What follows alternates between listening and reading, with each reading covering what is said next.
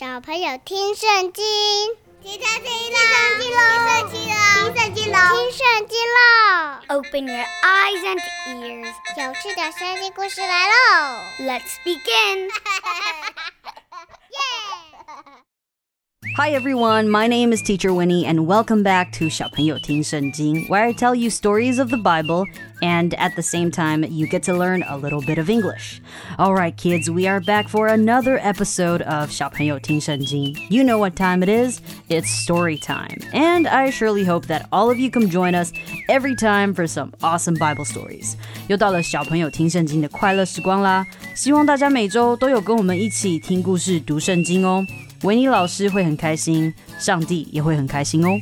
Hey, I hope you are all doing great and happy. 上一集呢，我们知道雅各年纪啊已经很大了，他在世上的时间也已经结束了，而约瑟也按照他的吩咐，将他安葬在迦南地，与他的祖先一起。今天呢，我们将继续来看在雅各过世之后所发生的事。约瑟和他的父家都住在埃及，约瑟活了一百一十岁哦。而且他得以看见儿子以法莲的第三代子孙，还有玛拿西的儿子、马奇的儿子们，他们生下来就归于约瑟膝下。So Joseph lived in Egypt with his brothers until he died at the age of 110. Joseph lived long enough to see Ephraim's children and grandchildren. He also lived to see the children of Manasseh's son Machir, and he welcomed them into his family. Yes, children, the time has come for Joseph. 没错，小朋友，在雅各过世后，约瑟的时间也到了。约瑟对他的兄弟们说：“我就要死了，但神必定眷顾你们，还要把你们从这地带上去，到他启示要给亚伯拉罕、以撒、雅各的地去。”小朋友，你们还记得上帝的应许吧？上帝一定会带领他们到应许之地的。约瑟就让以色列的子孙启示说：“神必定眷顾你们，而你们要把我的骸骨从这里带上去。” Before Joseph died, he told his brothers, I won't live much longer, but God will take care of you and lead you out of Egypt to the land he promised Abraham, Isaac, and Jacob. Now promise me that you will take my body with you when God leads you to that land. So Joseph died in Egypt at the age of 110. His body was embalmed and put in a coffin. His body was kept in Egypt. 约瑟过世时正一百一十岁，人们用香料把他包殓了。 安放在棺材里，安置在埃及。Now, before we dive further into the story, I want to remind you just how big and strong the family of Jacob has grown in Egypt. When Jacob went to Egypt, his son Joseph was already there. So Jacob took his 11 other sons and their families to Egypt. Altogether, Jacob had 70 children, grandchildren, and great grandchildren who went with them. 小朋友，说到这里，我们就要来回顾一下当雅各搬去埃及时的情况。你们还记得雅各有几个孩子吗？雅各总共有十二个孩子哦。当他搬去埃及时，约瑟已经在埃及了，所以他带着他另外十一个儿子前往埃及。在那个时候，雅各的子孙加起来总共有七十人。Now Joseph and all his brothers and all that generation died, but the Israelites were fruitful and multiplied greatly and became exceedingly numerous, so that the land was filled with them. 后来约瑟和他的兄弟以及同辈的人都相继去世了，以色列人生养众多，人口大增，很快就遍布了埃及，成为了一个强大的民族。不过那个时候的光景不再像以前一样了，有一位新的王他登基了。 他不认识约瑟，也不知道他所为埃及做的事。这个新王啊，他对他的百姓说：“你们看，以色列人比我们多，又比我们强。来吧，我们要设法阻止他们人口增长，否则一遇到战争，他们便会加入我们的敌人的阵营来攻打我们，然后一走了之。” Many years after the death of Joseph, a new king came to power. He did not know what Joseph had done for Egypt and he told the Egyptians, There are too many of those Israelites in our country, and they are becoming more powerful than we are. If we don't outsmart them, their families will keep growing larger, and if our country goes to war, they could easily fight on the side of our enemies and escape from Egypt. Oh no, kids, this is not good. The new king is not a nice king, and he decided to make the Israelites slaves because he was in fear that they will overthrow the Egyptians. 于是埃及人就派监工强迫以色列人服劳役，把他们变成奴隶，在比东和兰塞这两个地方为法老王兴建储货城。不过以色列人越受奴役，人口增长的越快，散居的范围也越广、越强大，这让埃及人感到恐惧。于是埃及人就更残酷的奴役他们，强迫他们和泥、造砖，并做田间一切的苦工，让他们痛苦不堪。The Egyptians put slave bosses in charge of the people of Israel and tried to wear them down with hard work. Those bosses forced them to build the cities of Pithom and Ramesses, where the king could store his supplies.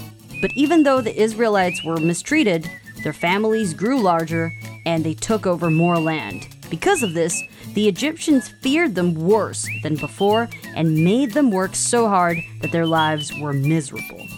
The Egyptians were cruel to the people of Israel and forced them to make bricks and mix mortar to work in the fields. 小朋友，你看这段我们在英文里面说到，the Israelites were mistreated，他们被不公平的对待，被奴役，被欺负。 And the Egyptian slave bosses were very cruel to them. 这些监工对他们非常的残酷，甚至可以说是残忍。The Israelites are now slaves. Slaves 就是奴隶的意思。What is a slave? A slave is a person who is the legal property of another and is forced to obey them. 奴隶没有自由，没有权利，而且被强迫要听奴役他们的人的话。所以，当以色列人被奴役后， 他们就被埃及人强迫做苦工，以色列人就非常非常的痛苦。Now back to the story. One day the king of Egypt said to the Hebrew midwives, whose names were Shiphrah and Puah, When you help the Hebrew women in childbirth and observe them on the delivery stool, if it's a boy, kill him. But if it's a girl, let her live. So, why did the king ask them to do so? Because he wants to weaken the Israelites. Without men, they won't be able to fight. The midwives, however, feared God and did not do what the king of Egypt had told them to do. They let the boys live. 有一天，埃及王命令两个希伯来的接生婆施弗拉和普阿。埃及王说：“你们在替希伯来妇女接生的时候，如果看到生下的是男婴，就把他杀掉；如果是女婴，就让他活下来。”埃及王这么做是为了要削弱以色列人的实力。 不过，两位接生婆没有照着埃及王的命令来做。因为这两个接生婆敬畏上帝，所以没有执行王的命令，而是保留了男婴的性命。Then the king of Egypt summoned the midwives and asked them, Why have you done this? Why have you let the boys live? The midwives answered the Pharaoh, Hebrew women are not like Egyptian women. They are vigorous and give birth before the midwives arrive. 当埃及王发现这件事情时，他召见那两个接生婆，就质问他们：“你们为什么这样做？为什么让男婴活着？”他们回答说：“因为希伯来妇女跟埃及妇女不同，她们身体强健，我们还没有赶到，婴儿就生下来了。”这两个接生婆就想了这个理由来回答埃及王，也因为这样，以色列人口就继续增加，更加繁盛。而也因为这两个接生婆敬畏上帝，上帝便赐福给他们，使他们生儿育女。So God was kind to the midwives, and the people increased and became even more numerous. And because the midwives feared God, he gave them families of their own. 埃及王吩咐这两个接生婆杀掉男婴的计划没有成功，但后来法老王命令全埃及的人把以色列人生的所有男婴都抛进尼罗河里，只让女婴活着。 However, then Pharaoh gave this order to all his people, that means all Egyptians. And he said, Every boy that is born you must throw into the Nile, but let every girl live. The king is still trying to weaken the Israelites. What's going to happen to them? This we will save for the next episode. 接下来以色列人该怎么办呢？让我们留到下集再继续跟大家说明。Okay, we finish the story, but don't go yet. It is now time to learn some vocabulary. 好，那让我们一起来复习一下今天故事里有讲到的英文单字，好吗？一起来学习哟。那听完今天有提到的单字以后呢，维尼老师会给你几个可以思考的小问题，你就可以跟爸爸妈妈或是家人一起讨论喽。对了，我们在复习今天用到的单字时，维尼老师也会再跟大家小小的复习一下今天的故事哦。所以一定要仔细听哦。So let's take a look at these vocabulary. Now the first word is generation. Generation，好，这个意思呢就是世代的意思。我们可以用年龄来分世代哦，比如说像阿公阿妈，他们是一个世代；爸爸妈妈是一个世代，你也是一个新的世代。Generation。And the next word is filled with. Filled with 就是充满的意思。 那以色列人呢？他们生养众多，所以埃及地就充满了以色列人。The Egyptian lands were filled with the Israelites。那以色列人呢？因为他们生养众多，这个时候啊，埃及人他们就开始感到害怕了。他们很害怕以色列人会 outsmart，outsmart 就是智力上超过或是胜过。所以埃及人呢就很怕以色列人会胜过他们，他们很担心他们会被 overthrow。他们很担心以色列人会推翻他们，会推翻埃及人，overthrow。所以这个时候呢，埃及王就命令监工要把以色列人奴役，他们要奴役以色列人，把他们变成奴隶。And they were mistreated。这些以色列人呢就被虐待，被不公平的对待。They were mistreated。然后呢，他让他们的生活变得非常的痛苦，very miserable，非常痛苦的。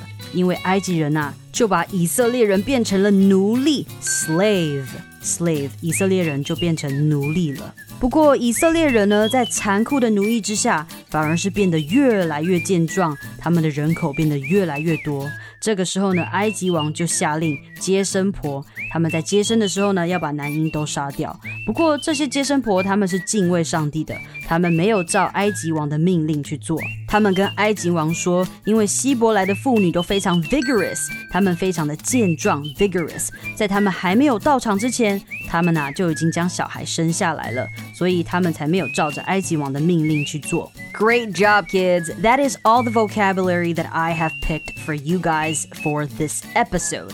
And now, moving on, we have two questions for you for today. 我们今天一样有两个问题要来挑战小朋友喽。So, question number one What did the king ask the midwives to do?